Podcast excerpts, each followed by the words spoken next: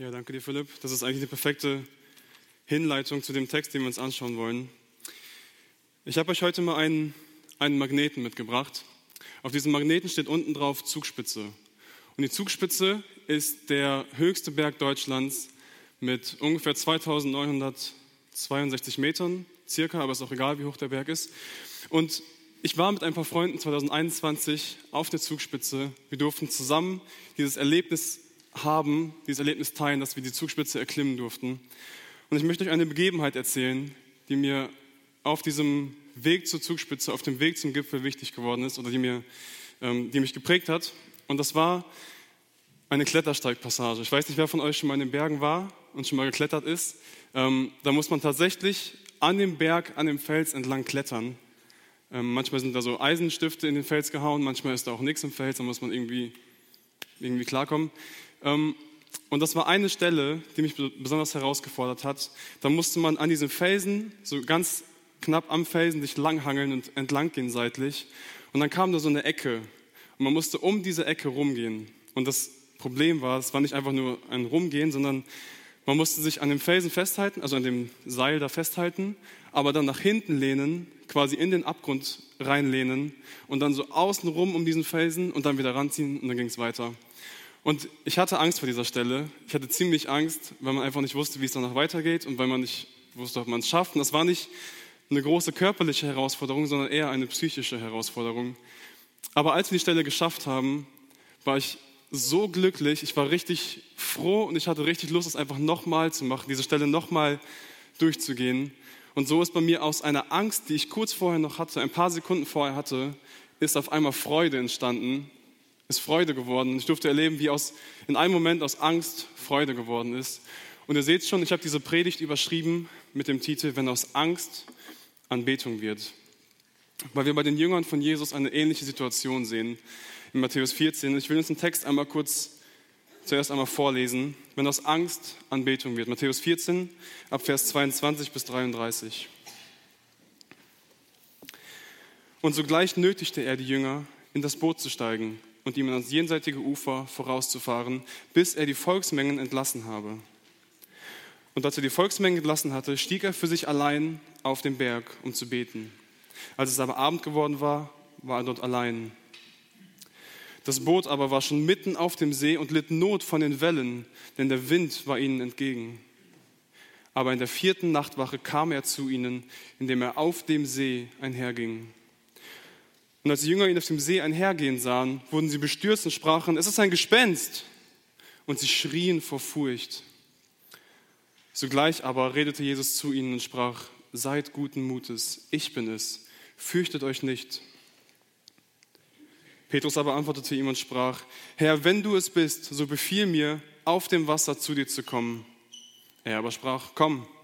Und Petrus stieg aus dem Boot und ging auf dem Wasser und kam auf Jesus zu. Als er aber den starken Wind sah, fürchtete er sich. Und als er anfing zu sinken, schrie er und sprach, Herr, rette mich. Sogleich aber streckte Jesus die Hand aus, er griff ihn und spricht zu ihm, Kleingläubiger, warum zweifeltest du? Und als sie in das Boot gestiegen waren, legte sich der Wind. Die aber in dem Boot waren, warfen sich vor ihm nieder und sprachen, wahrhaftig, du bist Gottes Sohn. Matthäus schildert uns hier direkt in den Versen 22 und 23 die Ausgangssituation, in der wir uns befinden. Wir kommen quasi gerade von der Speisung der 5000, wo Jesus fünf Brote nimmt und zwei Fische. Und Jesus dankt für, dieses, für diese Brote und für diese Fische. Er dankt Gott dafür und er vermehrt das auf irgendeine Art und Weise, wie auch immer das ausgesehen hat, sodass 5000 Menschen, wahrscheinlich noch mehr, davon satt wurden. Es ist sogar einiges noch übrig geblieben. Und Jesus tut dieses unglaublich große Wunder.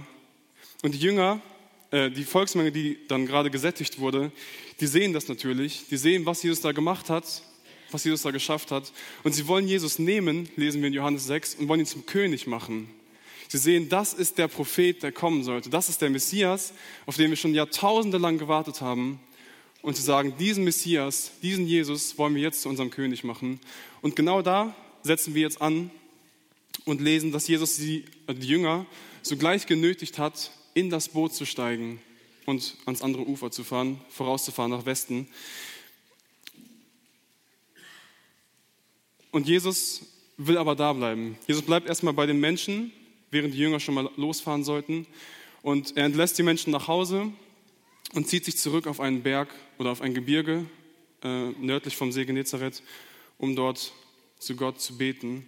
Und dann lesen wir die Situation ab Vers 24. Und ich habe diesen ersten Punkt überschrieben mit dem Titel Erwarte Jesus. Vers 24. Das Boot aber war schon mitten auf dem See und litt Not von den Wellen, denn der Wind war ihnen entgegen. Also die Jünger sind gehorsam gewesen.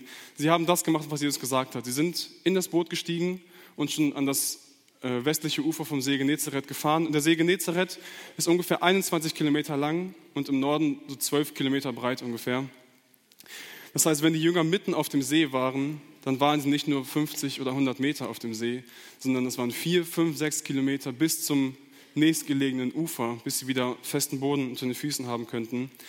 Und sie waren nicht nur mitten auf dem See, sondern mitten in einem Sturm. Wir lesen hier, dass sie starken Gegenwind hatten, also der Wind kam genau von Westen auf sie zu und hat das ganze Boot zum Schaukeln und zum Wackeln gebracht, hat sie in Seenot gebracht und die NGÜ schreibt, dass das Boot schwer mit den Wellen zu kämpfen hatte. Also das Boot drohte umzukippen, drohte zu kentern. Aber dann lesen wir, wie die Situation der Jünger und die Situation von Jesus sich wieder treffen sozusagen. In Vers 25. Aber in der vierten Nachtwache kam er zu ihnen, indem er auf dem See einherging. Die Römer haben die Nacht in vier Nachtwachen eingeteilt. Und es ging ab 18 Uhr los und dann immer im Drei-Stunden-Takt. Und die vierte Nachtwache war also von drei bis sechs Uhr morgens. So lange mussten die Jünger ausharren auf diesem See in ihrer Ungewissheit, ob sie diesen Sturm überstehen werden und ob sie den nächsten Tag überhaupt noch erleben werden. Und Jesus begegnet diesen Jüngern jetzt aber nicht irgendwie, sondern Jesus geht auf dem Wasser, nicht in dem Wasser und er fliegt auch nicht, sondern er geht auf dem Wasser, lesen wir. Und in Hiob, 8, äh in Hiob 9, Vers 8 lesen wir, wie Hiob Gottes Größe beschreibt. Und Hiob schreibt dann über Gott, der den Himmel ausspannt oder aus, ausbreitet wie so ein Laken. Er allein und schreitet auf den Wogen des Meeres. Eine Woge ist nicht einfach eine kleine Welle, wie wenn man ein Steinchen ins Wasser wirft und dann kommen so kleine Wellen, sondern eine Woge ist ein meterhoher Wellenberg, der das Zeug hat, Schiffe und Boote einfach umzuwerfen ähm, und der eine große Gefahr mit sich bringt. Aber hier steht, Gott schreitet auf den Wogen des Meeres. Also er geht nicht nur, er schreitet so richtig erhaben über diese Naturgewalt. Gott ist über der Natur. Er hat die Natur geschaffen und deswegen kann Jesus hier auch in der Situation auf dem Wasser gehen. Und dann lesen wir die Reaktion der Jünger auf diese Begegnung, dass sie Jesus sehen. Und die Jünger, ähm, sie wurden bestürzt und sprachen, es ist ein Gespenst. Und sie schrien vor Furcht. Und dieses Wort Furcht meint eigentlich Phobie. Das kennen wir heute auch noch. Zum Beispiel Klaustrophobie ist dann die Angst vor engen, geschlossenen Räumen. Diese Phobien sind nicht nur kurz punktuell, sondern Phobien sind wirklich eine tiefe, eine panische Angst vor etwas oder vor jemandem. Und das erleben die Jünger hier. Die haben richtig Angst, weil sie nicht verstehen, wer da auf sie zukommt und dass es Jesus ist, der da auf sie zukommt. Und sie fangen sogar an zu schreien. Diese gestandenen Männer fangen an zu schreien und haben panische Angst und denken, sie halluzinieren, sie sehen etwas, was gar nicht wirklich da ist oder so. Aber ich glaube, diese Reaktion ist nachvollziehbar, oder? Die Jünger sind schon die ganze Nacht auf diesem See, schon die ganze Nacht wach. Die Jünger kämpfen schon diese ganze Nacht mit diesem Sturm gegen diese riesigen Wellen. Sie sind müde, sind ausgelaugt, sind erschöpft, denen ist wahrscheinlich kalt, die sind nass. Also die Umstände scheinen doch das zu rechtfertigen, dass die Jünger so reagieren. Und das Letzte, was sie erwartet haben, ist wahrscheinlich ein Mensch, der auf dem Wasser geht und zu ihnen kommt. Und ich kann das rein menschlich gesehen absolut nachvollziehen. Aber genau das macht Jesus entgegen der Erwartungen. Er kommt auf dem Wasser und die Jünger erschrecken sich, sie haben Angst und Jesus reagiert und sagt, seid guten Mutes, ich bin es, fürchtet euch nicht. Jesus beruhigt die Jünger hier. Und dieser Ausdruck, seid guten Mutes, der da steht, der kommt in Matthäus noch an zwei anderen Stellen vor, ähm, wo Jesus das jemandem sagt. Das eine Mal ist das bei dem gelähmten Mann, der dann durch das Dach in den Raum gelassen wird, wo Jesus ist. Und Jesus heilt diesen Mann und sagt, sei guten Mutes, Kind, deine Sünden sind dir vergeben. Und das zweite Mal, wo das vorkommt, da sagt Jesus zu der blutflüssigen Frau, also die Frau, die zwölf Jahre lang krank war, sagt, sie berührt Jesus an, dem, an der Spitze des Gewandes und Jesus sagt ihr, sei guten Mutes, Tochter, deine, dein Glaube hat dich geheilt. Also wenn Jesus sagt, sei guten Mutes, dann passiert etwas Großes, dann passiert etwas Übernatürliches, etwas Wunderbares. Und Jesus sagt hier den Jüngern jetzt, seid guten Mutes, ihr braucht euch nicht fürchten, habt keine Angst. Und Jesus sagt auch, wer er ist. Er gibt sich zu erkennen, wie so eine Maske, die er jetzt abnimmt, auch wenn er keine Maske getragen hat, aber er sagt, ich bin es. Und im Grundtext steht sogar nur, ich bin. Also die Formulierung, die Gott damals Mose am Dornbusch gegeben hat, wo Gott sagte, ich bin, ich bin, der ich bin, ich werde sein, der ich sein werde. Und dieser Ich bin ist jetzt bei den Jüngern in ihrer Not angekommen oder ist jetzt in die Not der Jünger gekommen. Und ich musste da an die Situation von Kindern denken. Wenn Kinder Angst haben, das kenne ich ja von meiner eigenen Kindheit noch oder auch von Kindern, die man so sieht, die laufen immer zu den Eltern und springen in die Arme und schließen die, den Hals der Eltern ganz fest um sich, weil sie wissen, bei meinen Eltern bin ich sicher. Auch wenn die, Umstände gleich bleiben und das Kind hätte trotzdem noch Angst vor dem, was gerade passiert, auch wenn es nichts Schlimmes ist. Aber wenn man bei den Eltern ist, dann ist man sicher und hat keine Angst mehr.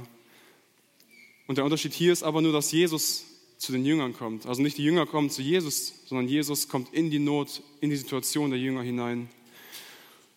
Und vielleicht erlebst du gerade in dieser Zeit einen Sturm in deinem Leben. Vielleicht erlebst du gerade Leid in deinem Leben.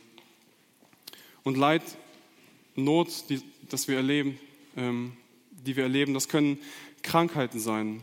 Wenn du schon lange krank bist und einfach nicht gesund wirst.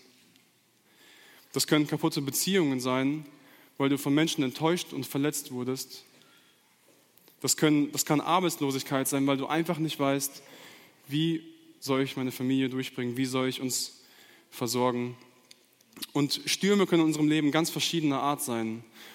Aber es sind Situationen, die uns herausfordern, die unseren Glauben extrem herausfordern und uns fordern. Und vielleicht hast du das Gefühl, dass du in deinen Stürmen alleine kämpfst. So wie die Jünger das Gefühl hatten, dass sie alleine gegen diesen Sturm kämpfen mussten. Und sie haben alles dafür gegeben, in diesem Sturm nicht umzukommen. Und vielleicht meinst du auch, dass du in deinem Sturm alleine kämpfst. Vielleicht fühlst du dich alleine. Aber ich will dir heute zusprechen, weil ich das hier in der Situation sehe. Jesus ist in deiner Not, in deiner Angst, in deiner Sorge ist er bei dir. Und Jesus will dich trösten, aber nicht, indem er große Motivationsreden schwingt. Er sagt nicht, los geht's, noch drei Stunden, dann habt ihr es geschafft. Sondern Jesus sagt einfach nur, seid guten Mutes, ich bin. Ich bin da, der allmächtige Gott ist bei dir, ist an deiner Seite und deswegen brauch, brauchst du keine Angst zu haben. Und ich kann dir deswegen auch mit Gewissheit sagen, dass du in deinem Sturm nicht alleine bist, wenn du Gottes Kind bist, weil er bei dir ist, weil der allmächtige Gott, dein Schöpfer, Herr über Himmel und Erde bei dir ist. Und er will in deiner Schwachheit mächtig sein, lesen wir in 2. Korinther. Also Jesus ist da. Die Frage ist, erwarten wir Jesus? Und ich möchte euch ermutigen und einladen, wenn du gerade Leid erlebst in deinem Leben, wenn du Not erlebst, dann rechne damit, dass Jesus eingreifen wird. Dann rechne damit, dass er in deinem Leben präsent ist, dass er da ist, dass er dir begegnen kann und dir begegnen wird. Und ich komme damit zum zweiten Punkt. Den habe ich überschrieben mit Erkenne Jesus. Wir haben es ja eben schon gehört, unsere Jugend, Jugendjahresvision war, dass wir Gott erkennen wollen. Und lass uns mal schauen, wie die Jünger jetzt Jesus erkannt haben. Wir haben ja eben gesehen, wie die Jünger in ihrer Not Jesus begegnet sind, oder genau genommen, wie Jesus den Jüngern begegnet ist in der Not.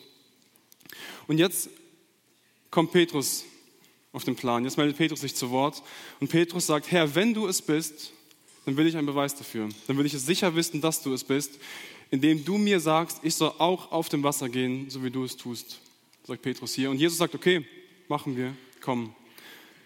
Und ich will diese Geschichte nur kurz überfliegen, weil der Schwerpunkt auf dem letzten Vers liegt. Aber Petrus kommt dann aus dem Boot heraus.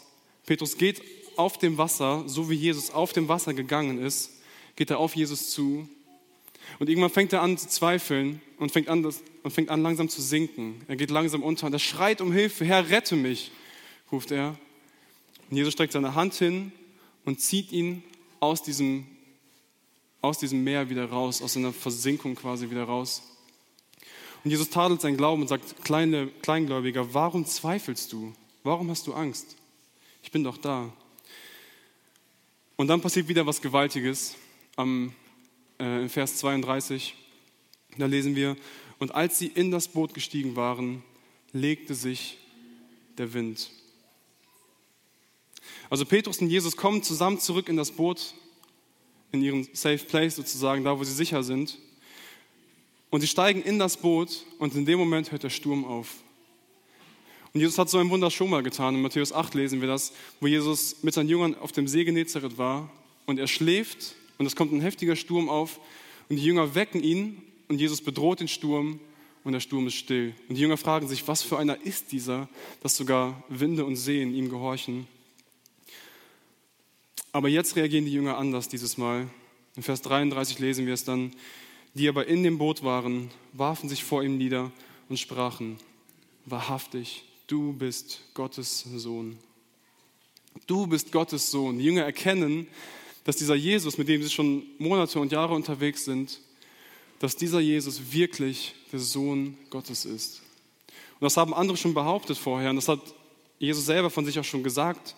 Aber jetzt sagen die Jünger zum ersten Mal im Matthäus-Evangelium, dass Jesus der Sohn Gottes ist. Also das war ein ganz zentraler Punkt in der Nachfolge der Jünger, weil sie jetzt erkannt haben, okay, du bist wirklich der Sohn Gottes. Das, was ich gehört habe und was wir bis jetzt schon gesehen haben, ist wirklich wahr. Du bist der Sohn Gottes. Und aus dieser panischen Angst, die wir eben noch hatten, ist auf einmal Anbetung geworden. Und ich habe mich gefragt, wie ist das passiert? Wie konnte das sein, dass aus Angst drei Sekunden später gefühlt oder ein paar Sekunden später auf einmal Anbetung geworden ist? Und ich glaube, der Punkt ist, dass die Jünger Jesus erkannt haben. Die Jünger haben Jesus erkannt als der, der er ist, als der Sohn des ermächtigen Gottes. Und diese Erkenntnis, die bringt die Jünger dazu, die können gar nicht anders, als auf den Boden zu fallen sich da, wo sie sind, auf dem Schiffsboden in diesen nassen, dreckigen Boden zu werfen und Gott und Jesus zu an, äh, anzubeten, weil er es wert ist. Und weißt du, dazu möchte ich dich heute einladen, wenn du noch kein Kind Gottes bist. Ich möchte dich einladen, dass du dich heute vor Jesus auf den Boden wirfst. Vielleicht bildlich gesprochen, vielleicht aber auch wirklich, dass du deine Knie beugst vor deinem Schöpfer vor Gott, dem Allmächtigen, vor unserem Herrn, der uns geschaffen hat und der alles für uns gegeben hat und dass du dich heute entscheidest, dein Leben für ihn zu leben. Weil wisst ihr, Jesus ist nicht nur in die Not von den Jüngern gekommen. Die Jünger hatten diese Seenot erlitten und sie haben Angst gehabt, weil sie nicht wussten, was Jesus von ihnen will und was passieren wird. Und genauso ist Jesus auch in unser Leben gekommen, ist in diese Welt gekommen als kleiner Mensch, als zerbrechlicher, gebrechlicher Mensch damit er in deiner Not Rettung bringen kann, damit er deinen Sturm des Lebens stillen kann, damit er deine Sünden, die du begangen hast, oder die ich begangen habe, unsere Sünden, damit er dafür stirbt. Weil wenn Schuld entsteht, dann muss diese Schuld auch gebüßt werden. Es ist ja bei uns genauso. Wenn wir eine Bank ausrauben, müssen wir dafür ins Gefängnis gehen. Und genauso muss Schuld immer bezahlt werden. Aber damit du und ich nicht für unsere Schuld sterben müssen, ist Christus in diese Welt gekommen und hat deine und meine Schuld genommen. Er hat diesen Schuldschein, der gegen uns war, an das Kreuz geheftet und hat dafür bezahlt. Er ist in deiner Not mächtig geworden. Und ich will dich heute ermutigen, geh vor deinem Gott, geh vor Gott auf die Knie und erkenne ihn als, als den, der er ist, als den Sohn Gottes, den Sohn des lebendigen Gottes, als dein Schöpfer, als dein Herr und als dein Retter. Weil Jesus hat diesen schlimmsten und schrecklichsten Sturm, die Sünde der ganzen Welt, jede einzelne Tat, die du falsch gemacht hast und die ich falsch gemacht habe und die wir falsch machen werden noch, hat er auf sich genommen, hat dafür gebüßt und am Kreuz auf Golgatha dafür bezahlt. Und deswegen dürfen wir unsere Angst in Anbetung werden lassen, umwandeln lassen durch Christus, indem wir Jesus erkennen, indem wir seine Gnade erkennen, sein Evangelium erkennen und das für uns annehmen und danach leben. Und ich möchte euch wirklich einladen, in den Stürmen, in den Zeiten, die ihr erlebt, Vielleicht geht es euch gerade gut, dann preist Gott dafür, aber wir haben es von Philipp gehört, dann lasst uns diese Zeit nutzen, um uns für schlechtere Zeiten vorzubereiten, um uns auszurüsten sozusagen. Und lasst uns in unseren Stürmen zu Christus kommen und auf ihn vertrauen. Und dann wird aus unserer Angst wahre Anbetung. Amen.